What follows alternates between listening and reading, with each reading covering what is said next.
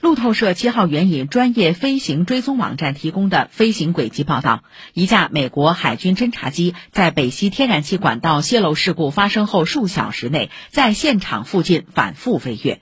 美国海军欧洲非洲司令部声称这架军机在波罗的海空域执行常规侦察飞行与北溪管道事故无关。